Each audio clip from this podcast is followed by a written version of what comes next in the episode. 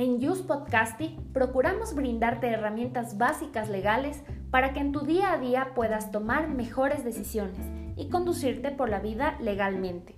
Amplía tu cultura jurídica con Use Podcasting, porque todos tenemos derecho a un buen podcast, con la conducción de María José Escarcellé. Sean bienvenidos.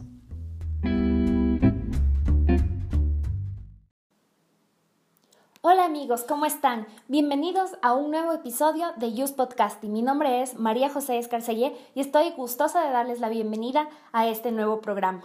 El día de hoy vamos a hablar sobre un tema muy interesante que muchos emprendedores siempre preguntan eh, a la hora de iniciar el negocio, porque eh, a veces no saben si seguir como una persona natural o si constituir una compañía. Entonces hoy vamos a despejar algunas dudas con respecto a la diferencia que existen entre tipos de compañía y si me conviene o no y estoy en un buen momento para, para constituirla. Pero antes, te invito a que pases por mis redes sociales. Estoy como ABG Escarcellet, tanto en Instagram como en Twitter, en Facebook y en LinkedIn me puedes encontrar como María José Escarcellet. Allí estaré subiendo actualizaciones legales y mucha información que puede ser de interés para ti y obviamente para que saques adelante tu negocio y tengas tips y herramientas para que puedas tomar mejores decisiones. Y bueno, vamos con el tema de hoy. ¿Cuándo constituir una compañía si soy emprendedor? Bueno, a continuación vamos a ver qué tipo de compañías existen, cuál es la mejor opción para mi emprendimiento y cuándo es el mejor momento para constituirla. En Ecuador tenemos una norma que se llama la ley de compañías y en la ley de compañías se establecen varios tipos eh, de, de entidades que son reguladas por esta ley y por una entidad que se llama la Superintendencia de Compañías, que es la que los controla. ¿Ya? Entonces, eh, tenemos varios tipos de compañías. Tenemos la sociedad anónima, la compañía limitada, tenemos la comandita simple y por acciones, la compañía en nombre colectivo, la compañía de economía mixta y recientemente en la nueva ley de emprendimiento se prevén las compañías simplificadas por acciones, que son las SAS y que son perfectas para aquellos emprendedores que quieren iniciar su negocio. Y bueno, la sociedad anónima se caracteriza por tener acciones negociables, es decir, yo tengo como accionista eh, mis acciones y las puedo vender y negociar libremente en el mercado.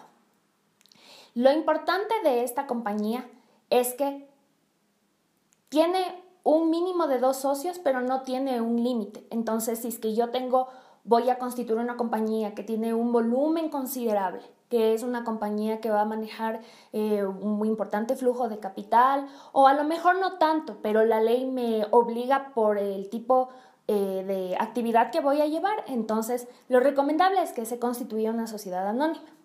La ventaja de esta compañía es que la responsabilidad tiene un límite hasta el monto de las aportaciones, por eso se denomina una sociedad de capital, y el mínimo para constituirla es de 800 dólares en adelante una, una compañía hermana a la compañía limitada, a la, a la sociedad anónima es la compañía limitada.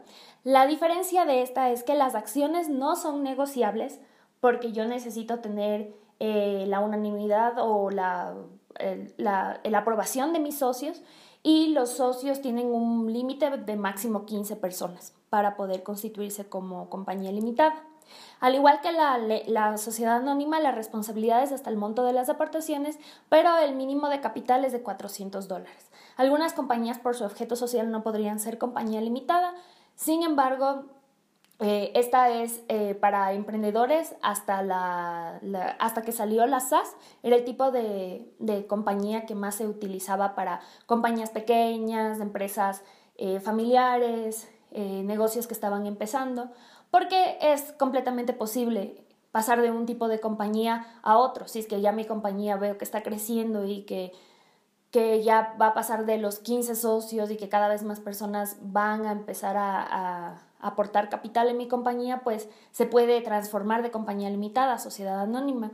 Sin embargo, es la, creo que las SA y la compañía limitada son las más comunes en, en el mercado.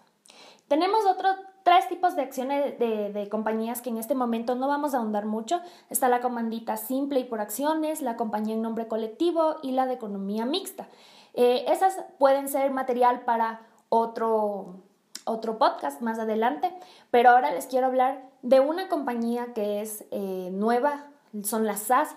Es una compañía eh, que puede ser unipersonal, esa es una de las novedades que nos traen ahora las SAS, que puede ser conformada por una sola persona. Esto, si es que sucedería con la sociedad anónima y con la compañía limitada, pues caerían en una causal de, de, disolución.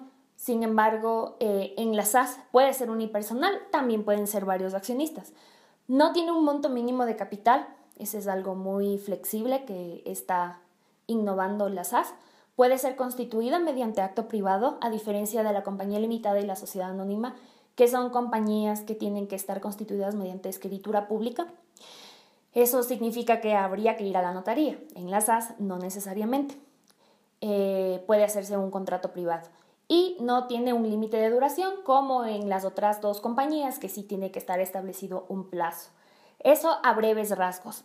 Este SAS también va a ser material para un próximo podcast en el cual vamos a analizar a profundidad eh, cuáles son las características de esta compañía y tal vez poner ejemplos eh, hacer un caso, poner ejemplos como para que ustedes vean cómo se podría aplicar en la práctica y qué obligaciones tendría, tendría que cumplir.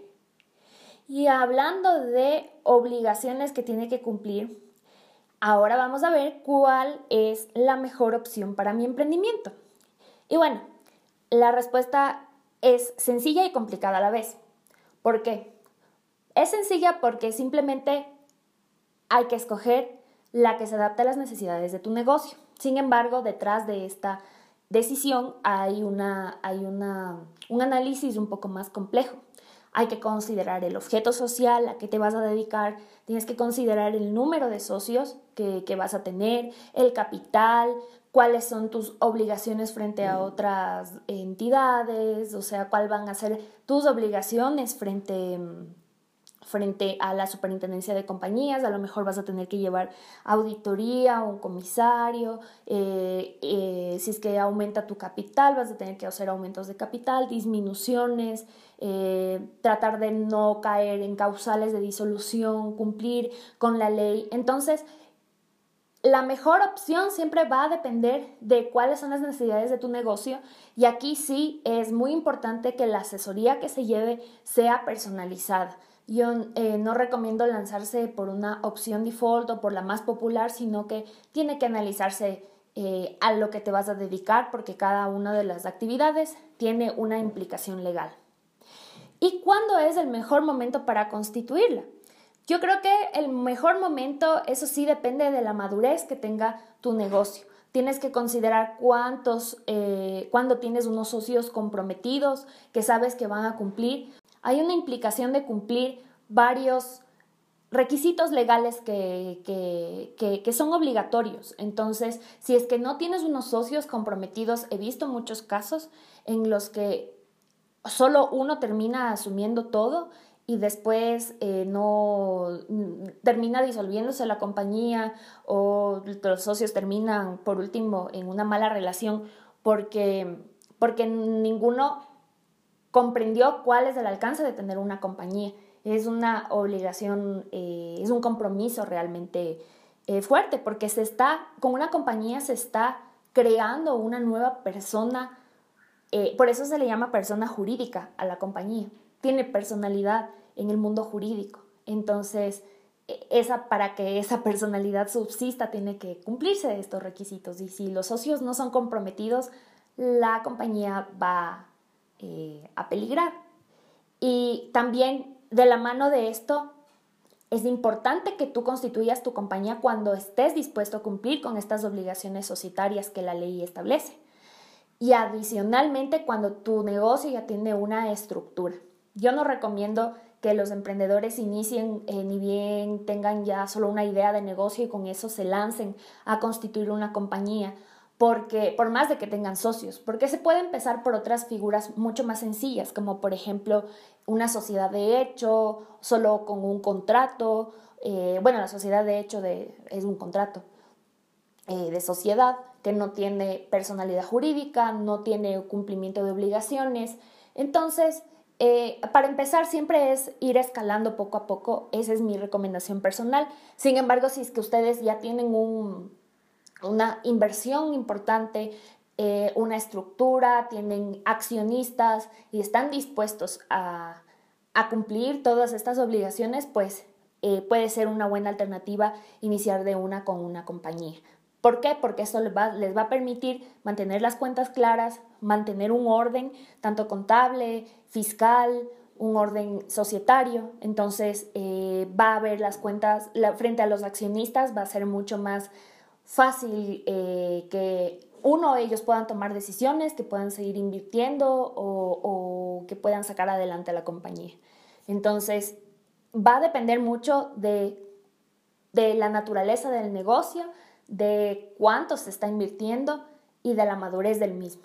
Entonces, eh, obviamente tener una compañía no es una, un, un, sinónimo de tener éxito. O sea, si es que no se la maneja bien, obviamente eh, desde otros aspectos, no solo el tema legal, sino el tema contable, el tema fiscal, el cumplimiento de esos aspectos también es súper importante.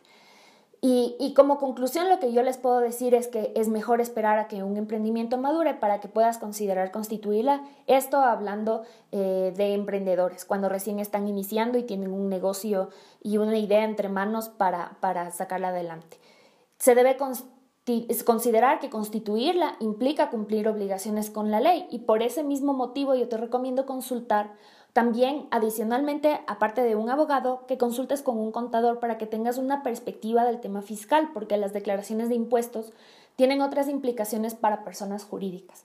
Entonces, eh, cuando vayas a constituir una compañía, siempre es muy importante tener una asesoría integral que te dé eh, la perspectiva desde varios puntos de vista. Y bueno, esto ha sido todo por, eh, este episodio en Use Podcasting. Espero tus comentarios en nuestras redes sociales. Espero que lo puedas escuchar. Este va a estar eh, hoy jueves al aire, este programa. Les mando un gran abrazo y los invito a que pasen también por la página web www.abgescarcelle.com donde se va a estar colgando también los eh, playlists de estos, de estos podcasts y adicionalmente un pequeño artículo que resume lo que estamos tratando aquí dentro de este, de este podcast. Si tú tienes alguna pregunta o alguna consulta, obviamente tienes carta abierta para escribirme a las redes sociales o en la página web. Allí eh, puedes, puedes hacer alguna consulta, alguna duda y yo con gusto eh, la despejaré. Nos vemos en una próxima ocasión. Hasta pronto.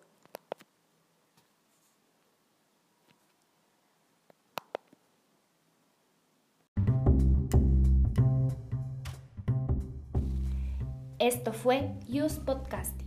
La información desplegada a través de este programa es de carácter general, por lo tanto, si requieres asesoría especializada, no dudes en contactarnos.